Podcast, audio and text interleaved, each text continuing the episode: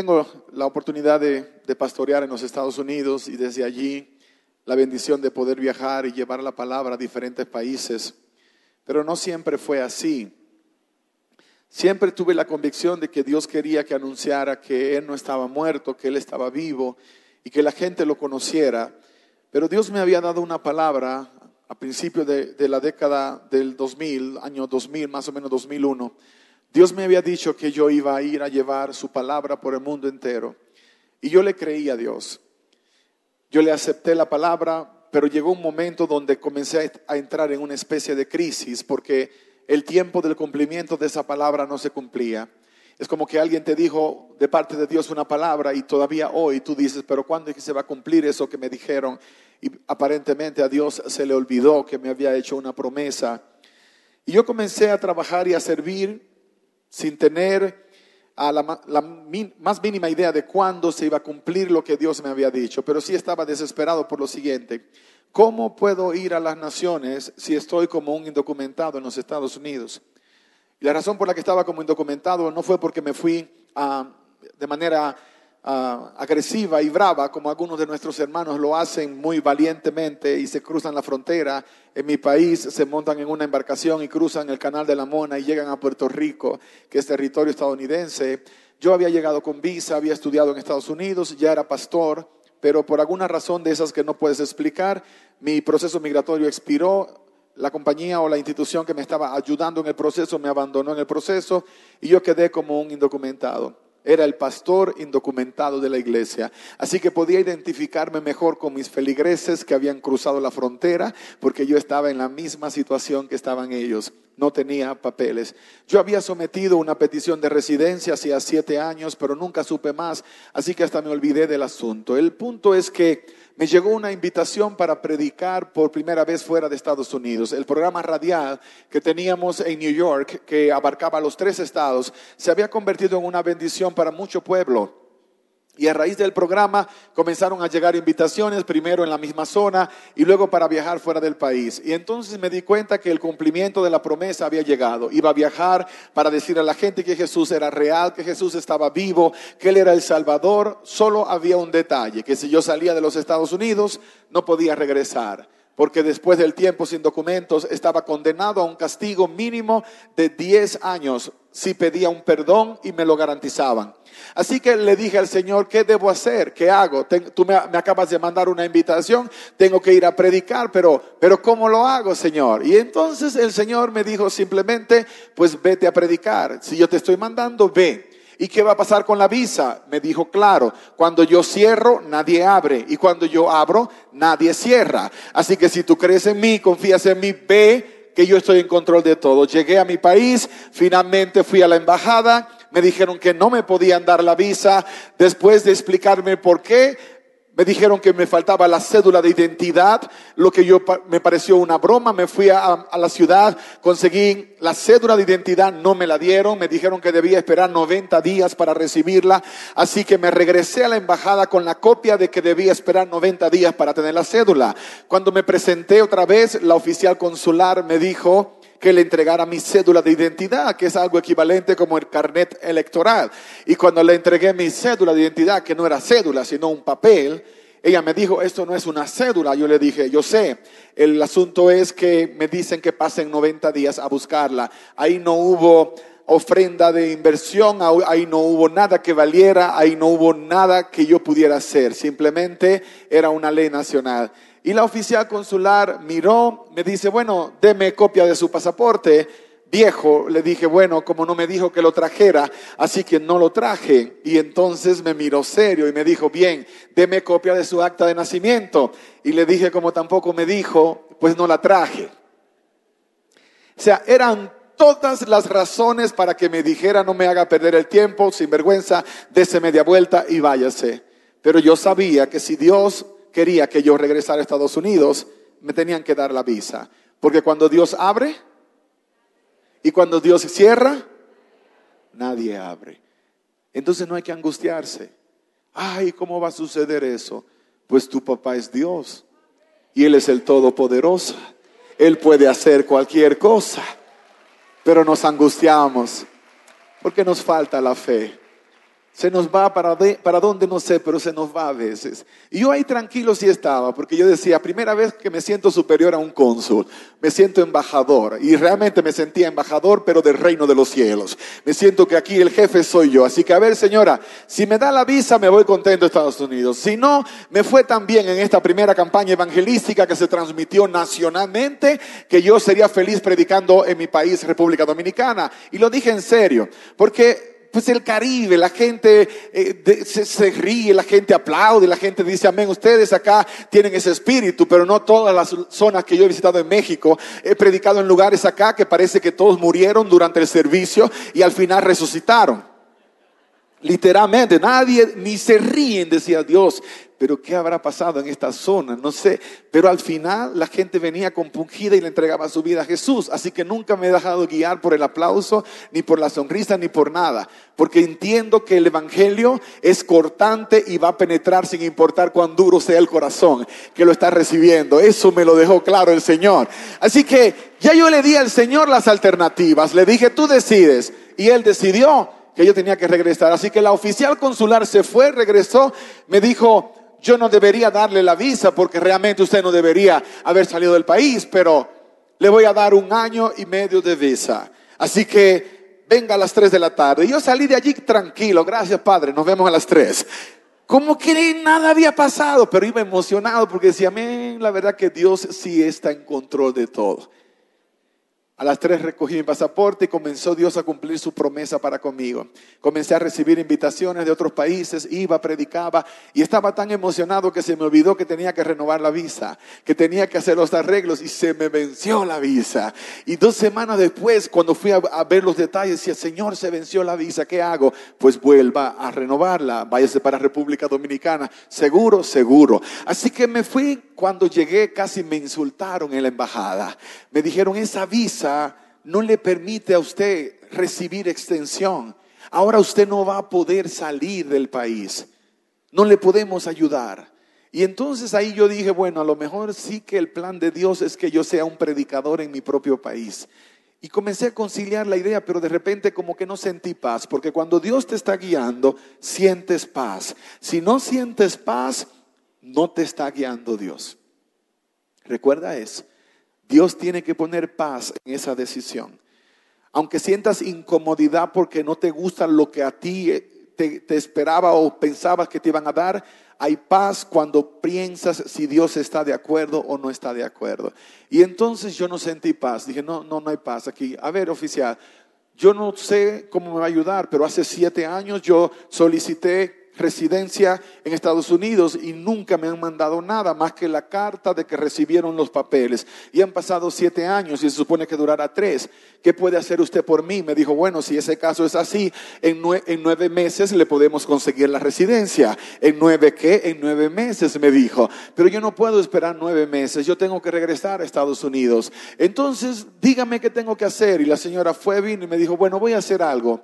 Si usted me consigue copia de esa carta y me trae los exámenes médicos en una semana, yo voy a ver cómo le damos una visa. Así me dijo. Y dije, bueno, pues le entramos, salí de allí, llamé al abogado que atendió mi caso, el abogado me dijo está guardado en, el, en, el, storage, en el almacén, así que no sé cómo hacer. Bueno, haz algo, pero consíguemelo. Y si me lo mandas por correo, ¿cuándo llega? En una semana. No, no, no, no puede ser. Tiene que ser antes, porque tengo que irme a hacer los exámenes médicos y todo eso. Y el abogado me dijo, mira, voy a ir por ti. Fue y lo buscó y yo tuve que llamar a un pastor amigo, le pregunté, ¿conoces a alguien que venga para República Dominicana? Me dijo, sí, el pastor fulano va mañana. Dije, alabado sea Dios. Por favor, dile que me traiga esta carta. Me la trajo, con eso me presenté a la clínica Abreu, que es la clínica especializada en exámenes médicos para asuntos consulares en mi país. Cuando me presenté, yo dije, Señor, dame gracia. Y Dios me dio gracia desde que llegué. Me dijeron que los exámenes los entregaban mínimo una semana y me quedaban tres días pero yo sentía paz. Luego la embajada la cerraban por todas las vacaciones navideñas y nunca se sabe si ese cónsul regresa o lo dejan en Estados Unidos, así que tenía que ser así. Y en ese momento yo miré a la muchacha que estaba cobrando y la que ponía la fecha para recoger y dije, esa muchacha es cristiana, tiene que ser cristiana. Y cuando llegué a la caja le dije, ¿tú eres cristiana? Me dijo, sí.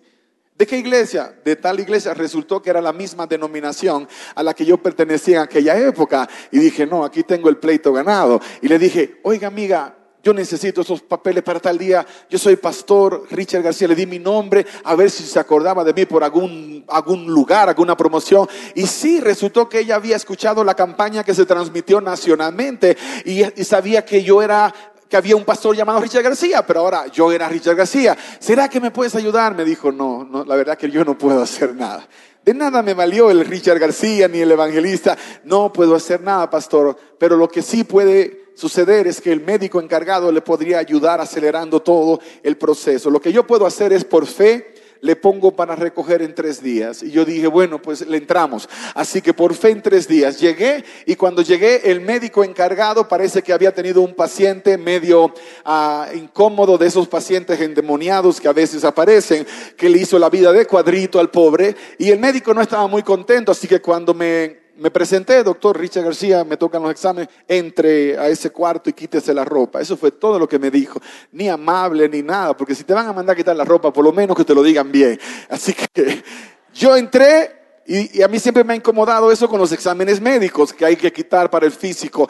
Y yo entré y me quité la camisa, me quité el pantalón, me quedé, me quedé con unos boxers, con un t-shirt y entonces esperé sentado. Y cuando él entró se enojó porque tienen tantos pacientes que atender y el tiempo es corto y tienen a un cabezón aquí que le está haciendo perder tiempo. Entonces cuando entra me dice, no le dije que se quitara la ropa. Le dije, bueno, sí, pero no, quítese la ropa. Y pues así a las buenas, pues me las quité. Entonces me dijo, súbase al peso y me subí al peso y entonces nadie tiene derecho a imaginar, solamente siga la historia. Ahí en el peso, el hombre me dice, Richard, a su nombre, Richard García, ¿a qué se dedica? Pastor, ¿de qué iglesia? Tal iglesia. Oh, me dice, usted es de los fanáticos religiosos, esos que, que, hacen esto, esto, esto, esto. Y yo dije, aquí me llevó quien me trajo. Porque allá me salió bien, pero aquí me salió un anti esta, esta iglesia. Entonces, pues yo le dije, mire amigo, yo no soy ningún fanático, yo soy un fanático de Jesucristo. Yo creo que Jesús es mi Señor y Salvador y si yo obedezco algo, lo hago por convicción. No creo que hay salvación en la obediencia, creo que hay bendición. Y le di un estudio bíblico desnudo a un médico. Y yo solamente recuerdo el día que di un estudio bíblico desnudo. Y yo estaba dando el estudio y uno se emociona con la Biblia y comencé a decir versículos de acá y en tal parte la Biblia dice. Y el médico de repente dice, ya, ya, ya, pare, pastor, volteese. Me dice, mire, yo también soy miembro de la misma iglesia que usted. Lo que pasa es que yo lo quería molestar un poco. Y mira, dice, ¿usted es el pastor Richard García? Le dije, sí. ¿Usted es el que predicó la campaña evangelística aquella que transmitieron nacionalmente? Le dije, sí pastor me dice, ¿cuánto he orado a Dios para poder conocerlo en persona? Me dijo. Pastor, yo iba en mi auto aquel día y yo iba llorando como un niño porque algo me impactó tan grande que decía, algún día quiero conocer a ese pastor, algún día lo quiero conocer, decía. Y de repente Dios me da este privilegio y me mandó un abrazo. Y cuando me abrazó yo solo decía, Padre, que nadie abra la puerta, que nadie que nadie abra esa puerta. Y él como que recapacitó y me dijo, pastor, perdón, perdón, perdón, pastor, perdón, perdón, pastor. ¿Qué es lo que usted necesita? Yo ya le expliqué, ya sabía que lo tenía del lado mío, que éramos del mismo equipo, ya sabía que tenía algún tipo de gracia que Dios me había dado y Dios hizo el milagro y el doctor y le corto la historia allí. Fue una historia larga, me contó su testimonio, cómo Dios lo impactó, cómo se convirtió literalmente a Jesucristo, a pesar de que él era un religioso, cómo conoció del amor de Dios ese día. Me dio mis exámenes a tiempo, me presenté a la embajada y como le decía a mi esposa cuando contaba la historia, no me dieron la visa. Me dieron residencia permanente en los Estados Unidos. Y Dios honró la promesa. Y comencé a viajar por diferentes países del mundo sin tener que preocuparme por la visa. Y un par de años después me dieron la ciudadanía para no tener que andar buscando más visa en ningún lugar. Gracias a Dios, hasta ahora he visto su fidelidad pero yo me he propuesto predicar de su evangelio, aunque las fuerzas se acaben. A veces mis fuerzas se agotan físicamente, pero cuando solamente imagino que voy a predicar de Jesús, como que una recarga espiritual llena mi ser. Y te voy a contar por qué tengo esa pasión? Porque a lo mejor tú vienes por primera vez y dices, pero la verdad que, que, no entiendo mucho de esto porque yo no he estado en esa situación. Cuando vives apasionado por Dios, todo lo que Dios decidió y, y apartó para ti se va a cumplir. Pero también los sueños que Dios puso en tu corazón se van a lograr porque hay algo que sobresale en Dios y es su fidelidad, la fidelidad de Dios. Cuando Dios escoge una familia, no solamente para decir, oh, tengo una familia más, sino para convertirlos en embajadores. Cambias de estatus, te conviertes en un embajador, en un representante de un reino diferente. No el reino de los seres humanos, no el gobierno de México, que por más que te esfuerces en la política, nunca encontrarás a un hombre que sea como Dios. Nunca encontrarás a alguien cuya integridad se compare a la de Cristo. Así que mi esperanza no está en la nación a la que pertenezco. Mi esperanza está en la patria a la que ahora pertenezco, que es la de Cristo Jesús, de la cual soy un embajador. Tú también fuiste llamado para ser un representante de su reino. Y aquellos de ustedes que hoy están escuchando la palabra en esta tarde, no es por accidente, no es por error. Es porque, porque Dios te escogió especialmente para que vengas hoy. No estás aquí porque el hermano te insistió tanto que dijiste, ah, me lo voy a quitar de encima el hermano Pancho, porque la verdad que sí es un callo en el pie. Voy a ir y ya que no me siga invitando más. No fue por eso. Fue porque Dios te escogió y te atrajo con sus cuerdas de amor y te permitió creer eso que tú crees por lo cual viniste para que llegaras. Yo sé que otros de ustedes vinieron porque han probado con tantas cosas y todo le ha fallado y andan buscando y a lo mejor piensas que posiblemente Dios te pueda mostrar la solución hoy en este lugar. Y te tengo buenas noticias. Dios lo hizo exactamente así conmigo, con mi familia y con cientos de los hermanos que tú conoces y vas a conocer en esta casa, porque Dios es real y Dios no está muerto como lo pintan en las películas, Él murió fue sepultado, pero se levantó al tercer día como lo había anunciado y hoy vive y no solamente que vive, sino que vive por los siglos de los siglos como rey de reyes y señor de señores. Él es el que gobierna hoy. Él es el que te puede cambiar la vida. Él es el que puede hacer de tu historia una historia completamente diferente. ¿Y sabes lo maravilloso de esto? Que la palabra de Dios aunque ha sido tratada con desprecio a lo largo de los siglos, aunque han querido hacer creer que no tiene ninguna validez, aunque han tratado de cuestionar la certeza con la que las cosas se presentaron, sigue siendo hoy por hoy el libro de más confianza de todos los libros que jamás se escribieron. Cuando Jesús vino a la tierra, cuando anunció que vendría a la tierra, no solamente fue por capricho, sino para que quedara evidencia para nosotros de que Dios iba a venir, se iba a ser hombre, iba a cumplir con su promesa promesa de redimir a la raza humana. ¿Cuál es la estrategia de Satanás hoy día? Destruir esa esperanza. No está sucediendo en México a lo mejor. Y yo me imagino que también pasa en las escuelas de esta nación. Pero en los Estados Unidos no se puede hablar de Dios a los muchachos. En los Estados Unidos no se puede orar con un estudiante. En los Estados Unidos una escuela pública no puede tener un servicio de adoración porque va contra la constitución.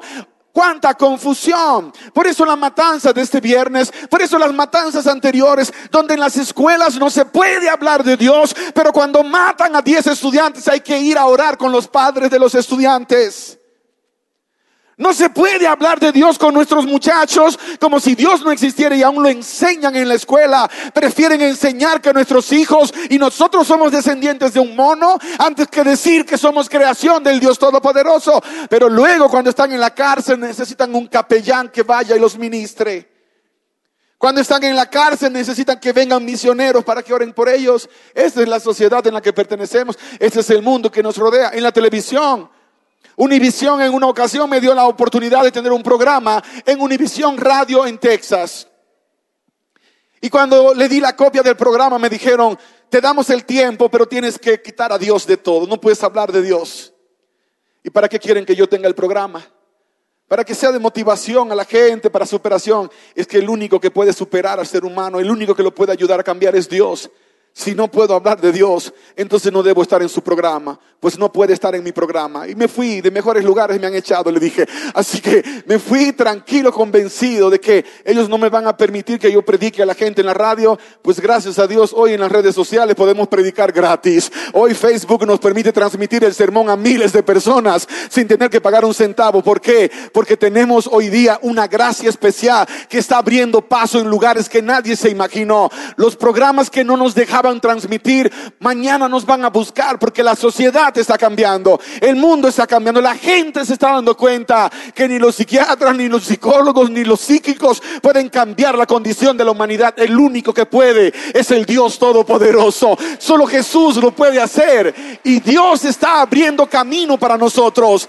Ustedes están haciendo una revolución aquí en México y esto no es el final. Ni siquiera puedo decir que es el comienzo porque comenzó hace tiempo, pero están en medio de un mover especial del Espíritu Santo que va a hacer estremecer no solamente esta comunidad, sino la nación, porque tarde o temprano las radios de esta nación tendrán que comenzar a pasar los programas cristianos. Las televisoras se darán cuenta que si no le abren las puertas al pueblo cristiano, no tendrán el rating que andan buscando, porque si quieren que la gente vea televisión, tendrán que darle espacio a que Cristo sea parte de la programación. Va a suceder, porque lo creas o no, el que va a terminar gobernando este mundo no es el diablo, sino el que murió en la cruz del Calvario. Él es el que tiene derecho a gobernar.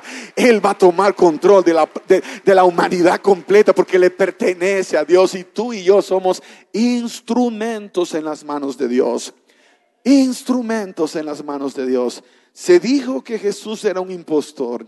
Se dijo que Jesús nunca se levantó de entre los muertos.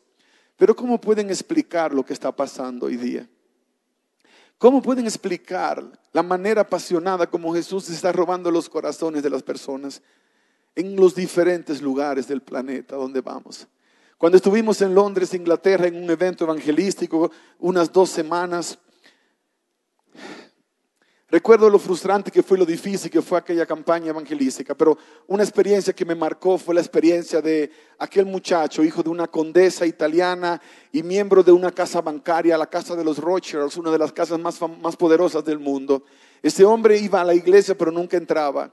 Su esposa, miembro de la iglesia, pero él no quería nada con Dios, ateo, ateo en todo sentido de la palabra.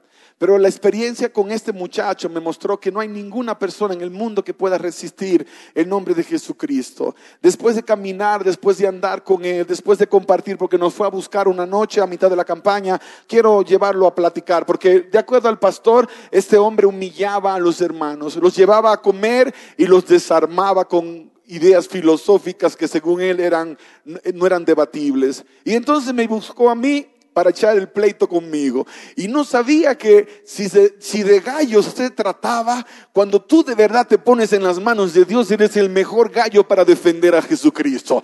Que nadie puede tirar por tierra el nombre de tu Señor. Porque otra cosa es esa. A veces miramos gente que aplasta el nombre de Jesús y pensamos que tenemos que quedarnos callados. A veces Dios te va a decir, cállate la boca, porque si vas a abrir la boca, la vas a abrir equivocada. Pero si la vas a abrir bien, tienes que dejar que Dios te guíe con las palabras, con amor, con, con tranquilidad, en paz. Puedes decir, mira amigo, está bien. Él, según él, me dijo que Jesucristo no existía, que Jesucristo era la invención de la gente y punto, y se acabó. Y entonces, pues como yo soy un seguidor de Jesucristo, es como que me hables mal de mi papá que amo, amé apasionadamente, aunque mi papá era imperfecto, mi Jesús es perfecto, mis hijos los amo, mi esposa. Si me hablas mal de mi familia, me vas a herir, porque mejor habla mal de mí. Como pastor estoy acostumbrado a que hablen mal de mí. Yo sé que el pastor Ernesto también. Eso nos pasa, es parte de nuestra vida, pero nosotros no vivimos para que hablen bien de nosotros, vivimos para que Dios hable bien de nosotros. Es la aprobación de Dios la que andamos buscando. Así que si alguien no está contento, pues que no esté contento, ese es su problema. Finalmente, yo le dije lo que le tenía que decir en amor cristiano. Mira, no, estoy un poco confundido, pero molestando. Es, es, real. O sea, ¿cómo me puedes explicar que Jesús no existió y cambió la historia de la humanidad en un antes y en un después? ¿Cómo me puedes decir que no existió si mi papá era un drogadicto, traficante de drogas, se encontró con Jesucristo y le cambió la vida? ¿Cómo me puedes decir que Jesús no existió, que mi mamá era una adicta a las drogas, prostituta, se encontró con Jesús y le cambió la vida? Tú me puedes contradecir la lógica del Evangelio, pero no me puedes contradecir una cosa, lo que Dios ha hecho en mi vida. Y cuando le dije eso, paró, dijo, ya llegamos al lugar que vamos a comer. Tres horas dando vueltas, pero ahora sí llegamos. Así que paramos, bajamos al lugar y ahí se la guardé, porque tienes que aprender a hablar cuando tienes que hablar y a callar. Yo callé tranquilo, estuvimos comiendo, me dijo, no, que en esta calle Al Qaeda tiene su centro de operación. Dije, ahora me está intimidando, que aquí están los terroristas, no sé qué a dónde me va a llevar después, y me va a mandar con Osama Bin Laden, pero vamos a ir paso a paso, lo voy a dejar que él siga. Mi tío, que es pescador, me dijo en una ocasión, mira, tú tienes que aprender que cuando vas a pescar en el mar, los peces grandes, ya Ernesto está graduado en pesca eh, en, el, en, el, en, el, Caribe, así que ya vieron las fotos por allí, ya puede pescar tiburones, ya, ya lo siguiente, pastor, lo siguiente que viene. Y él me decía, cuando un pez grande muerde, tienes que soltar. Porque si comienzas a agarrar como todo un macho allí, capaz que te lleva la mano, te rompe la, la, cuerda y se fue a pique. Tienes que soltar cuando es un tiburón, me decía, y luego le vas dando unos jaloncitos así y lo vas aguantando y él se va cansando. Si el hilo es grande, puedes aguantar, si no, vas a tener que pelear. Y entonces ya luego lo puedes alar tranquilo.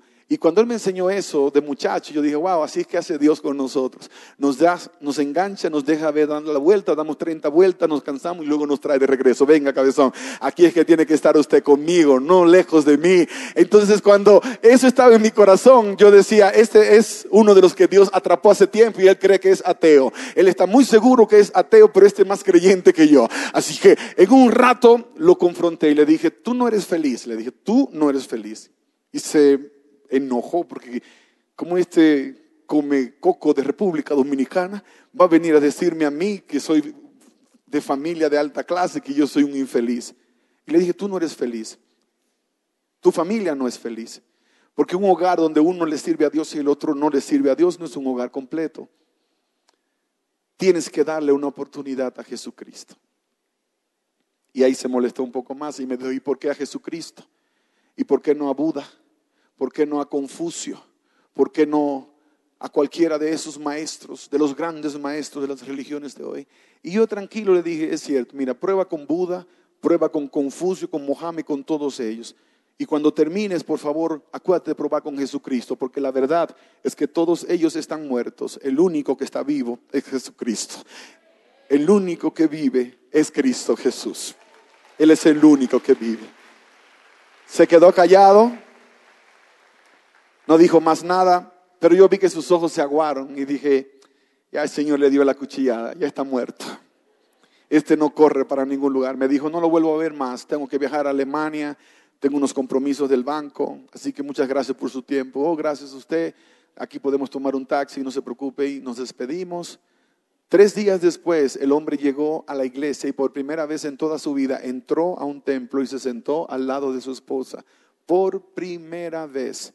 Y cuando hicimos el llamado aquella noche, una de las personas que pasó al frente llorando, entregando su vida a Cristo Jesús, fue aquel muchacho que se llamaba ateo, pero que un día se encontró con Cristo Jesús y su vida cambió para siempre. No importa lo que la gente te haya dicho que tú eres, hay gente que va a tratar de mordear en ti una idea para que creas que eso es lo que tú eres. Tú no eres lo que la gente dice, tú eres lo que Dios declaró. Eres un hijo, eres una hija del Rey de Reyes y Señor de Señores. Y tu lugar es en la casa de tu papá. Tu lugar es sirviéndole a Dios. Ese es tu lugar, sirviéndole a Dios. Aquel día cuando las muchachas llegaron al sepulcro, encontraron que la tumba estaba vacía. La tumba donde Jesús había puesto, había sido puesto, estaba vacía. Y cuando ellas se, se, se, alborotaron porque la tumba estaba vacía, entonces el Señor les dio una palabra y dos ángeles que estaban dentro de la tumba hablaron y dijeron, ¿por qué buscan a Jesús? Entre los muertos. ¿No se acuerdan de lo que Él les dijo cuando estaba con ustedes? Que Él tenía que morir, pero que iba a resucitar al tercer día. No está aquí, sino que ha resucitado. Como tal, se los dijo a ustedes.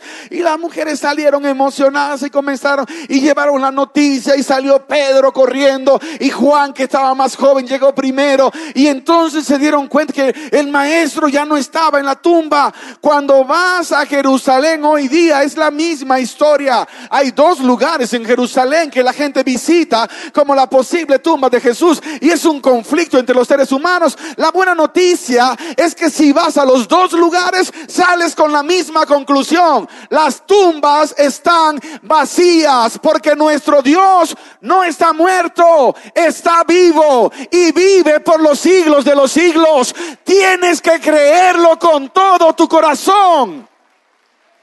Tienes que creerlo con todo tu corazón, porque de eso pende la esperanza de vida eterna de todos nosotros.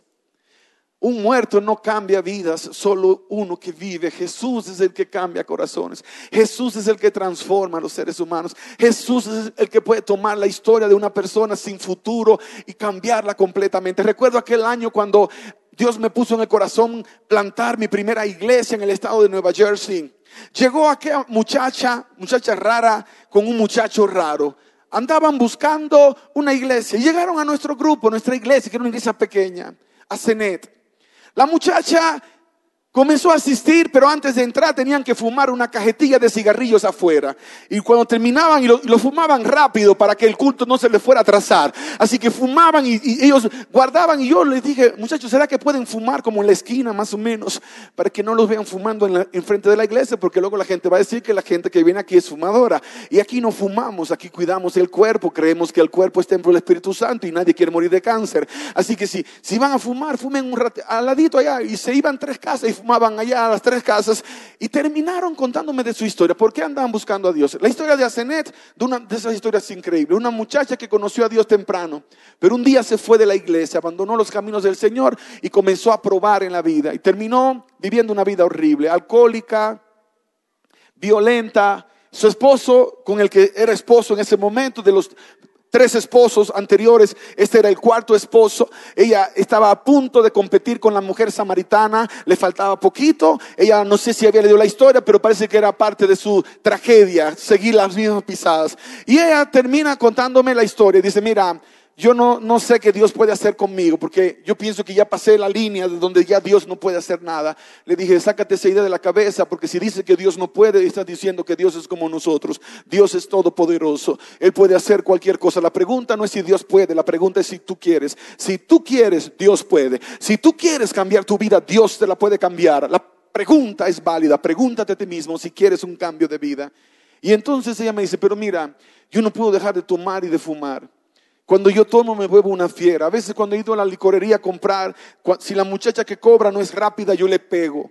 Mi, ex esposo tenía que sacarme de la cárcel porque constantemente estaba en problema. A veces en la bañera de mi, de mi casa como un animal llena de vómito, con una botella de, de tequila que era el favorito de ella. Esa ha sido mi vida. Y yo le dije, casi, casi compites con mi mamá, pero no le llegas ni a los tobillos, le decía. Y si Dios pudo cambiar la vida de mi mamá, puede cambiar la tuya. La pregunta es válida otra vez. ¿Tú quieres que Dios te cambie la vida? Y entonces compungida dijo, con todo mi corazón, pastor, con todo mi corazón.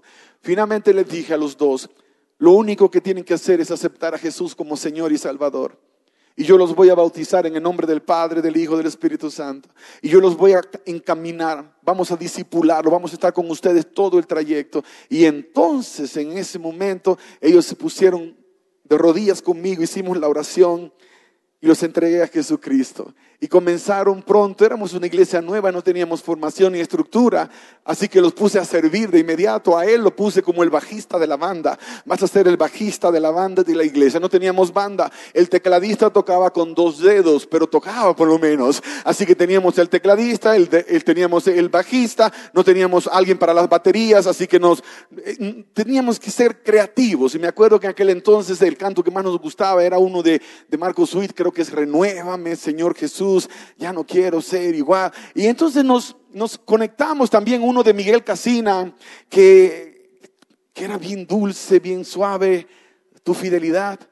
Ese es cierto, ese se convirtió en el canto tema de nosotros, eran fáciles para nosotros, ni conocíamos ni a Miguel Casina ni a Marco Sweet, pero nos llegó. Y entonces el bajista tenía que terminar de fumar el último cigarrillo antes del culto para poder subir a tocar. Y a veces teníamos que esperar que terminara de fumar porque él no, había terminado y había que esperarlo. Y alguien me decía, estás loco, ¿cómo traes gente así a la iglesia? Eres una vergüenza para el Evangelio. Eh, gente como tú no debería, no debería existir. Alguien me dijo así. Y yo estaba un poco confundido, decía, Señor, pero tú dijiste en tu palabra, vengan a mí todos los que están trabajados y cansados. Este muchacho vino a ti así, que tú lo vas a hacer descansar. Amados, les, les cuento la historia corta. Pasaron unos pocos meses cuando ellos ya no fumaban, ya no había que esperar al bajista, ya teníamos una, una congregación que comenzó con unos 12 locos y un año después éramos más de 100 que estábamos sirviéndole al Dios Todopoderoso y comenzamos a ver un mover en la alabanza y la adoración. Y yo en aquel entonces servía en una denominación que era súper, súper, súper legalista, bien cerrada. Eso de la alabanza, eso no debía ser. Solamente se cantaba alguien en el frente con un libro en la mano y parecía policía de tránsito. Si no era así, no podías cantar. Algunos de ustedes, yo sé que han visto esos escenarios y a lo mejor participaron, pero el punto es cómo Dios comenzó a hacer milagros, maravillas. Recuerdo que les conté a uno de los servicios, si no me acuerdo que fue el segundo, y eso es lo bueno de esta iglesia, que hay tres cultos, puedes contar una historia tres veces. Llegó Pablo a la iglesia, Pablo Emilio, su nombre llegó al culto de la iglesia como a mitad del servicio. Y cuando él llegó, uno de los diáconos, que llamaríamos uno de los edecanes acá, de los servidores, para nosotros los diáconos son los servidores allá, le, invitó a, entrar y él entró y estaba así muy nervioso y finalmente se sentó en la parte de atrás. Yo terminé de predicar y cuando terminé de predicar, aquel muchacho Uh, se levantó y estaba como que me voy, me quedo. Y alguien me dijo, pastor, el Señor quiere hablar con usted. Y yo dije, está bien, despedí a todo el mundo. Y finalmente me quedé. La iglesia donde estábamos era una iglesia que rentábamos. Me tocaba cerrar por dentro y salir por la puerta de atrás. Así que yo cerré la puerta por dentro. Nos quedamos él y yo solos en el auditorio. Y entonces le dije, amigo, cuénteme qué es lo que puedo hacer por usted, cómo lo puedo ayudar. Y él comenzó a llorar. Me dice, yo no sé qué hago aquí, yo no voy a las iglesias. Pero hoy pasé, vi la puerta abierta y entré. Mire, me dijo, pastor, yo hoy pienso matar a mi esposa a las 4 de la tarde. Mi esposa me dejó y yo no puedo vivir sin ella, así que decidí matarla y luego me voy a quitar la vida. Y les digo de corazón, a mí no me impresionó mucho porque yo decía, la gente que dice que va a matar no mata nada. Yo vengo de un barrio en República Dominicana que no te decían te van a matar y te mataban. Así que yo decía, este no va a matar a nadie, este está desahogándose, está bien. Y yo le dije así, amigo, pero eso de matar como que es demasiado extremo, vamos a hablar de otra cosa. Y me dijo, no, pastor, yo realmente yo he matado a mucha gente, me dijo. Yo trabajé en un escuadrón de la muerte en mi país, en Colombia, y me tocaba matar gente. Durante 15 años mi escuadrón y yo matamos a más de 400 personas. Yo maté gente de todas las clases sociales. Y cuando me iba contando, yo solo me acordé que estábamos él y yo solos en el santuario, ni un diácono, nadie decía, ay Señor con estas cosas aquí en Estados Unidos, que no pase nada aquí. Pero claro, puse mi confianza en el Señor y yo allí rápido le dije, Señor, dime qué le digo a este hombre. Y Dios me dio una palabra, la palabra de, que le dio a Saulo, que pensaba que Jesucristo estaba muerto y Jesucristo se le apareció. Y Jesucristo lo tumbó de su caballo y le cambió la vida. Y ese Saulo pasó a ser conocido como Pablo, apóstol de Jesucristo. Y este Pablo criminal que está en mi oficina, en mi iglesia, también se llama igual. Decía, no, esto es para ese hombre. Cuando yo lo conecté, le dije, mire, este, este mensaje de esta historia y cuando él me dijo su nombre, porque ahí fue cuando me enteré realmente, me emocioné, decía, no, esto es de Dios, Dios te está diciendo que Él te va a cambiar la vida. Y él me dice, pero es que yo no puedo dormir, tengo que drogarme para dormir. Los rostros de las personas que yo maté me aparecen diciéndome, por favor no me mates, dame una oportunidad, dame una oportunidad. Y entonces yo no se las di. Para poder dormir tengo que drogarme, mi vida es una miseria. Y yo le dije, tú quieres que Dios cambie tu vida. Y él compungido dijo, claro que si tú quieres que Dios perdone tus pecados, claro que sí, pues Dios te puede cambiar y perdonar. Vamos a orar y nos arrodillamos y comenzamos a interceder y a orar por él. Algo sobrenatural pasó, yo no sé si fueron los demonios que salieron corriendo, pero de la puerta, de, la antesala que estaba la puerta principal cerrada, alguien salió caminando, caminó todo el pasillo, bajó al sótano de la iglesia, mi piel se erizó. Yo decía, aquí hay algo sobrenatural, pero tengo que seguir orando, Padre, te encomiendo a este cabezón, cámbialo, transfórmalo sácale todos esos demonios. Dios le obró el milagro de la sanidad a ese muchacho. Cuando se levantó, nos dimos un abrazo. Fue para mí especial abrazarlo. Yo sentía que de parte de Dios tenía que darle un abrazo y él se emocionó llorando y dijo, hace mucho tiempo que una persona común a mí no me daba un abrazo. Y ahí me di cuenta de lo importante que es mostrar simpatía a otras personas. Ya cuando se fue el momento espiritual romántico, yo le dije a él, tú escuchaste a alguien que caminó por el fondo de la iglesia y él me dijo, sí, yo escuché, tú viste, no, no, yo no abrí los ojos, muy bien, bien hecho. Así que ahora hay que revisar quién es y ahí fue cuando entonces le dije, se fue al sótano y yo la neta no, no iba a ir solo al sótano, así que le dije, Señor, yo no voy solo para allá. Y el Señor me iluminó y me dijo, pero no te preocupes, mira quién te tengo al lado, con la experiencia que tiene este, arreglan cualquier problema. Así que nos fuimos y en broma yo le decía, vamos amigos, nos, nos anotamos el 400 y algo entre los dos. Así que bajamos, buscamos, ahí no había nadie. No había nadie. Y entonces dije, aquí pasó un milagro. Nos, despedimos, dos semanas después lo encontré frente a la casa que me dijo que él vivía. Yo lo busqué varias veces, no lo encontré, pero ese día, seis de la tarde, un viernes, recuerdo que cuando me miró, se sonrió y me dijo, qué alegría verle, pastor. Le dije, la alegría es mía. ¿Cómo van las cosas? Me dijo, le tengo buenas noticias. Cuéntame, no maté a mi mujer, me dijo. Le dije, yo sé que no la mataste. Yo compré el periódico todos los días buscando a ver por si acaso, por si acaso. Y él se sonríe y me dice, pastor, ¿se acuerda que le conté que no dormía porque los rostros me salían y me, decían, no me mates? Le dije, sí me acuerdo. Me dijo, por primera vez desde que usted oró por mí, Dios me perdonó. Ya no tengo ese problema, ya no tengo que usar drogas, estoy durmiendo tranquilo. Todas las noches duermo en paz. Y dijo esta palabra, Dios me perdonó. Y eso me desarmó. Eso me desarmó. ¿Cómo es que Dios puede perdonar? A una persona como esta. Yo mismo comencé a decir, Dios, pero la verdad que eres lo máximo. ¿Cómo puedes perdonar a una persona como esta? quiero decirte, eso no lo hace un muerto, lo hace un Dios vivo.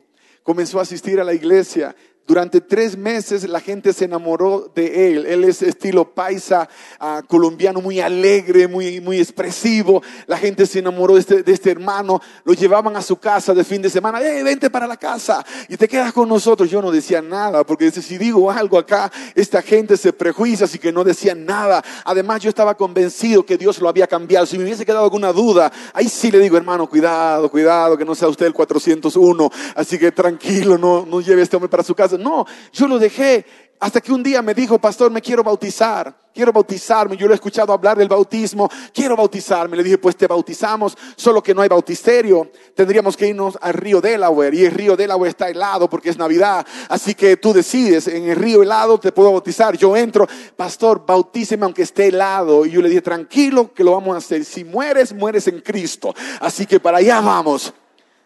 Pero una semana antes de que lo bautizáramos, le dije, tengo que contar tu testimonio, ¿me das permiso? Le doy permiso, pastor. Y yo conté su historia en la iglesia.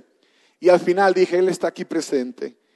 Y quiero invitar a Pablo, yo no dije nombre, solo le conté la historia a la gente, quiero que Pablo venga. Cuando Pablo vino, y comenzó a caminar, hubo gente que casi se desmayó.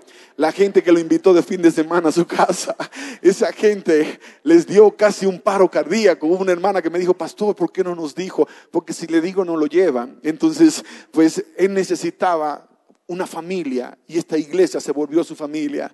El lunes después es así, una hermana de esas hermanas que hay en todas las iglesias, menos acá, súper chismosa, que se mete en todo lo que no le importa, porque siempre hay alguien que tiene ese rango, no sé, se entretienen en ese trabajo. Esa hermana me tenía hasta aquí. Cuando yo tuve mi primer carrito en la iglesia, que era un Toyota Corolla del año que lo hicieron, que parecía más el carro de Pedro Picapiedra que un carro, usted miraba la carretera por debajo, los hermanos estaban contentos conmigo, pero ese carro duró una semana, el Espíritu Santo lo fundió, el fuego de Dios cayó, fundido.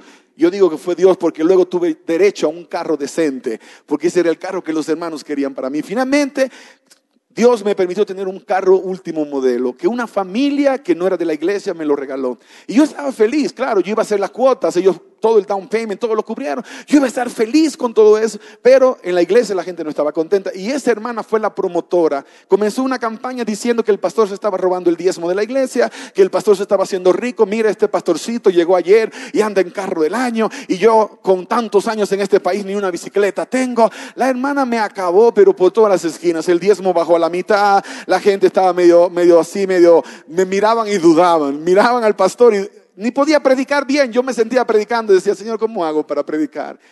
Porque esta gente, la mitad, piensa que yo tengo un carro del año porque le agarré la plata de ellos. ¿Cómo hago? Y el Señor me hizo saber claro, me dijo, es que yo nunca te mandé a darle cuentas a ellos. Tú me das cuentas a mí. Tu integridad es conmigo. Si ellos quieren creer o no, ese es su problema. Ni en mí creen. Entonces, ¿qué estás preocupado de que crean en ti? Así que tú tranquilo, me dijo, tú tranquilo. Y yo tranquilo dije, amén, Señor. Y ahora, pero sí la fui acumulando, porque a veces cometemos el error de ir guardando y guardando. Es mejor que no guardes demasiado porque un día explotas.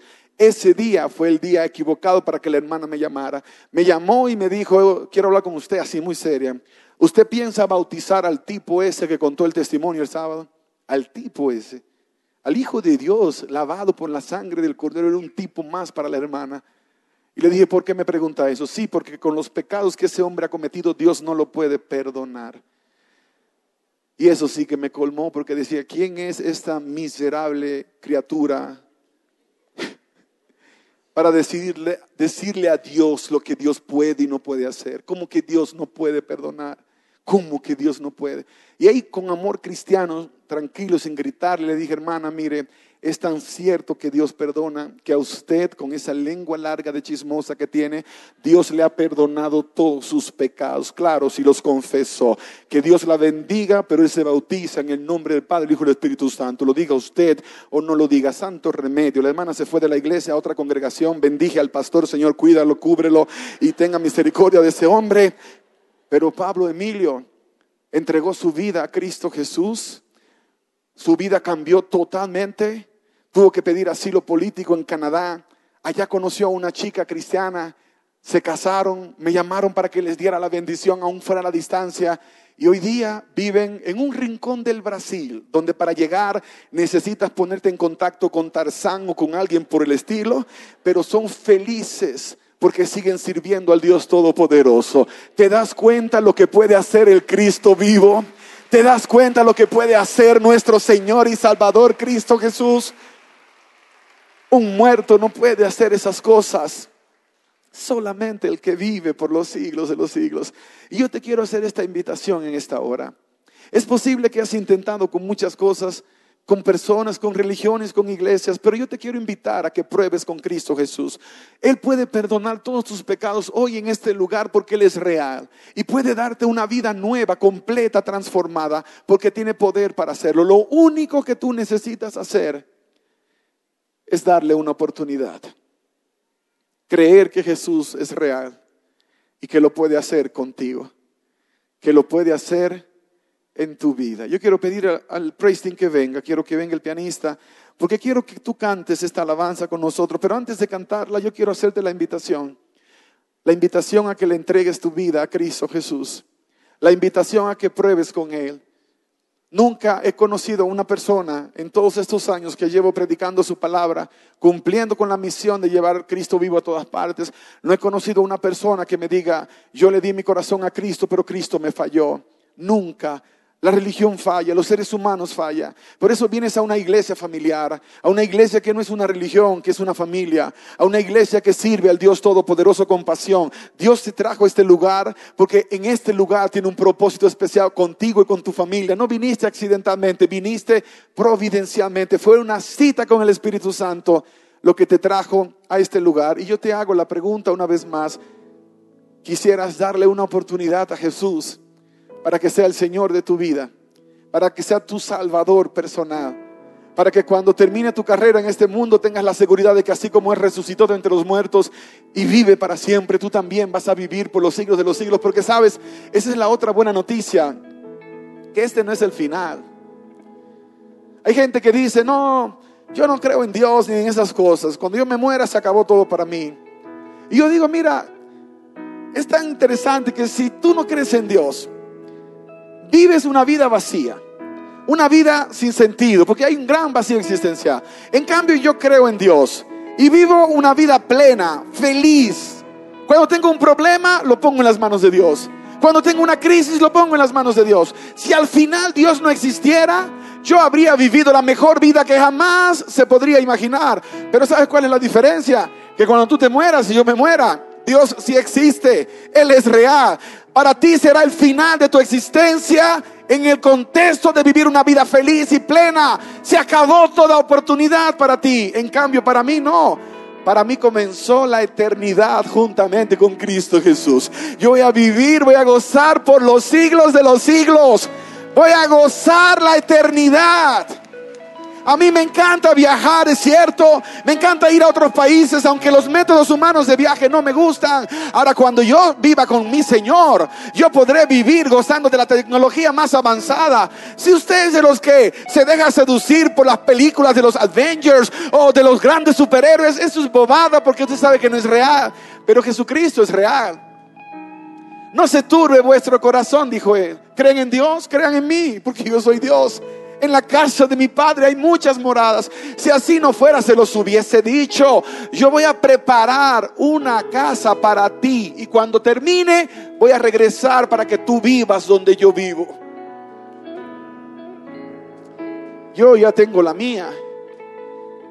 Yo he estado dándole ideas al Señor de modificaciones que quiero en mi mansión porque Él acepta sugerencias, yo le he puesto algunos detalles que me gustan, aunque la ciudad es de oro, yo no creo que es oro como el que conocemos acá, porque nunca he visto un oro cristalino y allá es oro cristalino. Hay una, clases de descripciones tan extraordinarias, pero la palabra dice que cosa que ojo no vio ni ha subido a la imaginación humana son las que Dios ha preparado para nosotros. Así que yo ya sé que para transportarme yo tengo reservada una nube último modelo de las mejores que hay allá arriba, porque yo la pedí. La Biblia dice que Jesús se fue en las nubes, vendrá en las nubes. En, en Daniel capítulo 4 dice que se movió, es capítulo 7, en una nube y fue a la presencia del anciano de días. Así que las nubes de alguna manera tienen algún tipo de elemento especial en el cielo. No creo que son las que están aquí en la atmósfera, son especiales. Así que yo ya tengo la mía, tengo mi mansión reservada.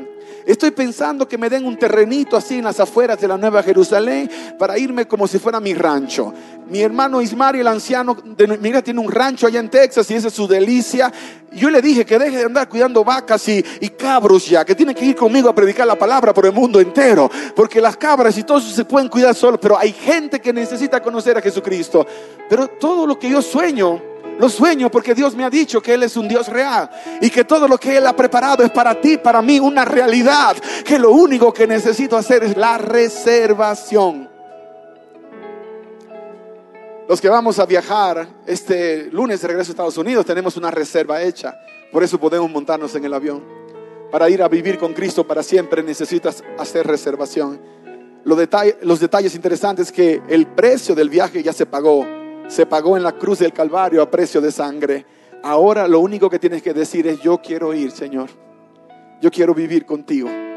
Yo deseo vivir contigo la eternidad. Y entonces te van a asignar tu boleto y cuando llegue el momento vamos a poder celebrar juntos. Yo no sé, y esto es el Evangelio según San Richard, no, me, no me copien esta parte.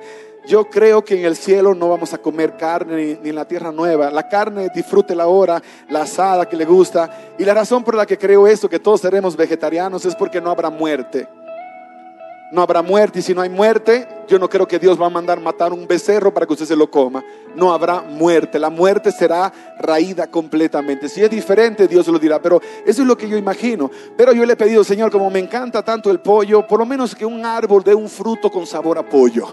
Que, que tenga, no sé, un sazoncito así como unas enchiladas como la que me dieron esta mañana. No estaría mal que uno se coma un árbol, un fruto, un vegetal que tenga ese sabor. ¿Y por qué no? Si Dios lo puede hacer todo. Pero ¿sabes por qué sueño así?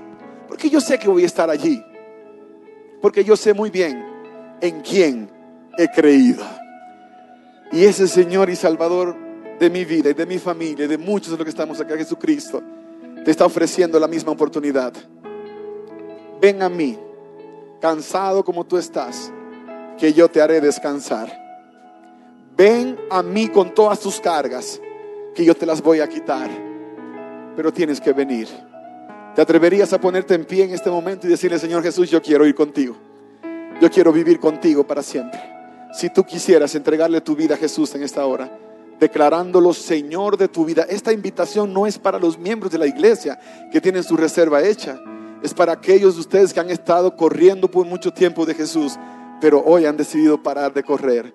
Si tú aceptas al Señor como tu Salvador, levántate en este momento en el nombre de Jesús. No tengas temor. Dios te bendiga, hija. Dios te bendiga. Dios te bendiga, amado. La mejor decisión que puedes tomar. Dios les bendiga, queridos. Alabado sea Dios. Que Dios les bendiga. No hay nadie que puede ofrecer una mejor vida que la que Jesús puede ofrecer. Él ofrece una vida cien veces mejor aquí en la tierra y luego vida eterna. Nadie puede igualar la oferta de Dios. Aquel que lo declara públicamente como Señor y Salvador de su vida tiene derecho a vivir para siempre con Él. Aquí la oferta es una vida cien veces mejor de parte de Dios y vas a comenzar a disfrutarla porque este es el comienzo de tu andar con Dios. Hoy has ganado una de las más grandes victorias que jamás un ser humano puede lograr porque esto para mucha gente es debilidad. Para mucha gente es debilidad. Oh, tuviste que ir donde papacito Dios a entregarle tu vida. Ellos prefieren vivir en miseria porque su orgullo no les deja doblegar. Pero nosotros hemos vencido en el nombre de Cristo Jesús. Y esta es la victoria que vence al mundo. Nuestra fe en Cristo Jesús. Lo que tú estás mostrando en este momento, en este lugar. Pide permiso a la persona que está a tu lado y ven conmigo aquí al altar. En este momento, ven conmigo aquí al altar. Porque esta oración de entrega la tenemos que hacer en esta hora. Es oración de celebración, porque gran victoria se ha ganado en este lugar, porque gran salvación te ha sido entregada de parte de nuestro Señor Jesucristo. Yo solo te puedo contar el testimonio de lo que Dios ha hecho conmigo, pero ahora tú podrás contar el testimonio de lo que Dios ha hecho contigo. Tú podrás ir y contar las cosas maravillosas que Dios ha hecho en tu vida. Nada ni nadie se podrá robar ese privilegio que Dios te está dando. Vas como embajador, como embajadora. Tu estatus cambia para siempre. Ante los seres humanos, a lo mejor algunos piensan que no tienes un gran valor. Y tú has llegado a creer lo que la gente ha dicho, que no tienes un gran valor. Tienes que rechazar eso, tienes que rechazarlo en el nombre de Jesús. No dejes que lo que la gente dice sea la última palabra. Hace dos años un médico me dijo que yo estaba diagnosticado con espondilosis degenerativa y que mi cuerpo iba a ir degenerándose y que finalmente llegaría a un punto donde no podría ni siquiera caminar. Y yo salí un poco angustiado. Dije, Señor, pero ¿cómo voy a seguir predicando si, si ya me has contado los días de servicio? ¿Cómo lo voy a poder hacer? Pero Dios me dijo y me enseñó que cuando alguien da un diagnóstico, Tú no tienes que recibir ese diagnóstico, porque la última palabra la dice el Dios Todopoderoso.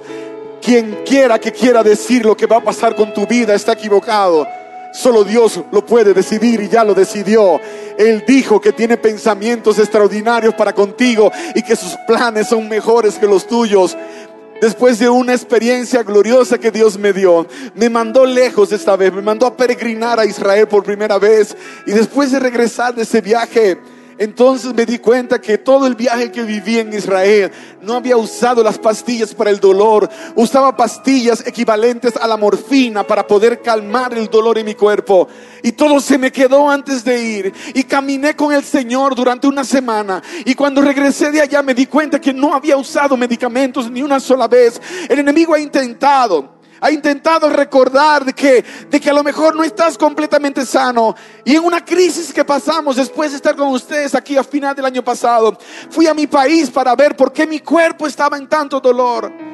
Mi hombro horrible. Mi rodilla no la aguantaba, mi, mi muñeca decía, Señor, pero ¿será que, que no me sanaste? Y él me dijo, para Richard, para, porque una onza de duda destruye un quintal de fe. No creas a lo que te están diciendo. Y yo batallé, pero yo me sometí a Dios. Y cuando los médicos terminaron sus exámenes, me dijeron, mira, tienes una lesión aquí en el hombro que se llama ah, tendonitis. tienes ese problema en la rodilla. Y luego me di cuenta del diagnóstico porque yo cargaba una mochila que todavía cargo, pero le bajé el peso más de 50 libras, el pobre hombro, cada vez avión baja, avión sube. Y entonces, ¿por qué no se va a lesionar? Y para colmo, con esta mano era que acomodaba la bendita mochila de más de 50 libras y luego con 50 libras encima de las 30 libras de sobrepeso que me dijo el médico que tenía, mi rodilla no estaba aguantando. Y yo andaba buscando una explicación lógica. Le bajé el peso a la mochila y ya puedo vivir mi vida tranquilo, claro. También yendo de vez en cuando a quemar algunas calorías. Por eso me encanta venir para Latinoamérica porque aquí sudas un poquito. Allá no te dejan ni sudar con el bendito clima seco que hay y si no es con el frío. ¿Y qué te estoy diciendo con esto? Nadie puede determinar el futuro tuyo. Tu futuro lo determinó Dios. Solo tienes que recibirlo como lo has hecho ahora. Pero ustedes no son las únicas personas que hoy han sido tocadas por el Espíritu de Dios. Tú tienes temor a lo desconocido. Tienes temor a lo que no entiendes y por eso estás pensando que a lo mejor no conviene aceptar la invitación que Dios te está haciendo hoy en este lugar. Pero yo te voy a decir en el nombre de Jesús, la razón por la que estás luchando como estás luchando es porque Dios ya te apartó para salvación. Es porque Dios ya te hizo claro que tu vida no puedes seguir si Dios no es el centro de la misma. Que tu futuro, para poder ser un futuro glorioso, necesita sujetarse al Dios maravilloso que pagó el precio de tu salvación. Lo único que necesitas es decirle, Señor Jesús, ayúdame a vencer. Dame la victoria en este momento, en esta hora. Dame la victoria en este momento, en esta hora. Y vas a vencer. Y yo declaro que vences en el nombre de Cristo Jesús. Y te vas a levantar y te vas a unir a este grupo de vencedores que está aquí en el altar. Porque hoy te vas de este lugar siendo más que vencedor, más que vencedora en Cristo Jesús. En Cristo Jesús. Pero es una decisión que tu papá no puede tomar por ti. Que tu esposo no va a tomar. Que tu esposa no va a tomar. Es una decisión que tú tienes que tomar. Y pareciera una locura, pero yo siento en mi corazón que todavía en este lugar quedan unas 20 personas más que deben venir aquí al altar y entregar sus vidas a Cristo Jesús, porque algo se está quemando en tu corazón y es el llamado del Dios Todopoderoso. Así que en el nombre de Jesús, levántate y ven aquí al altar en este momento. En el nombre de Jesús, levántate y ven. Yo quiero ver a la primera de esas personas que faltan levantarse y venir. Allá viene aquel joven, ven, mi hijo no tengas temor. Ven hasta acá, llega hasta acá, llega hasta acá, llega hasta el frente, llega lo más cercano que puedas. Ven hasta aquí, dame tu mano, dame tu mano. El Señor conoce tus lágrimas. El Señor sabe cuál ha sido tu lucha. Pero hoy en este lugar tú recibes una vida nueva en Cristo Jesús. Hoy en este lugar Dios te da una página en blanco y una nueva historia se escribirá con la sangre preciosa del Maestro. Él pudo levantarse y vencer, tú también lo puedes hacer en el nombre de Jesús. No tengas temor, ven, ven en el nombre de Jesús. Dios te bendiga. Dios te guarde, iglesia. Es un momento de celebración. Dios les bendiga. Dios les guarde. No tengas temor.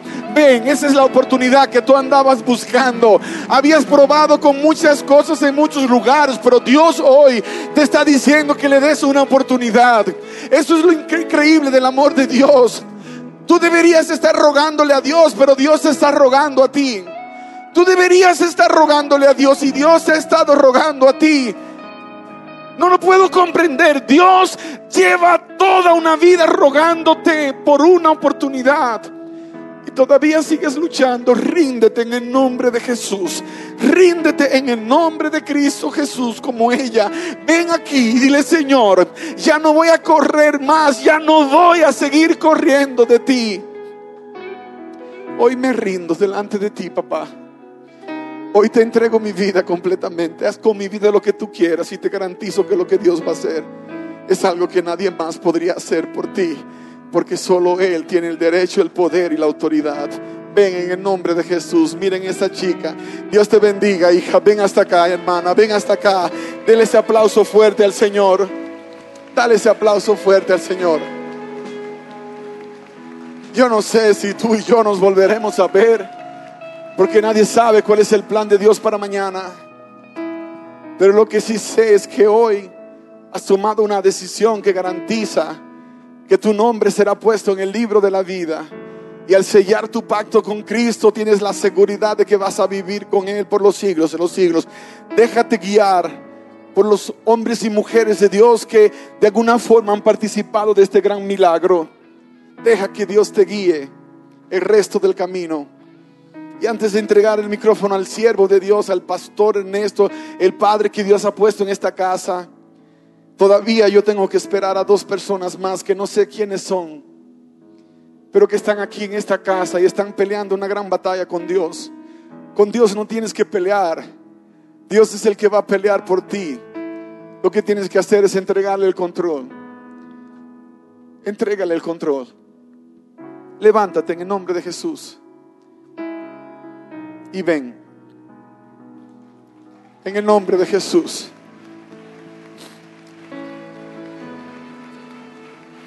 Bendito sea nuestro Señor. Pastor.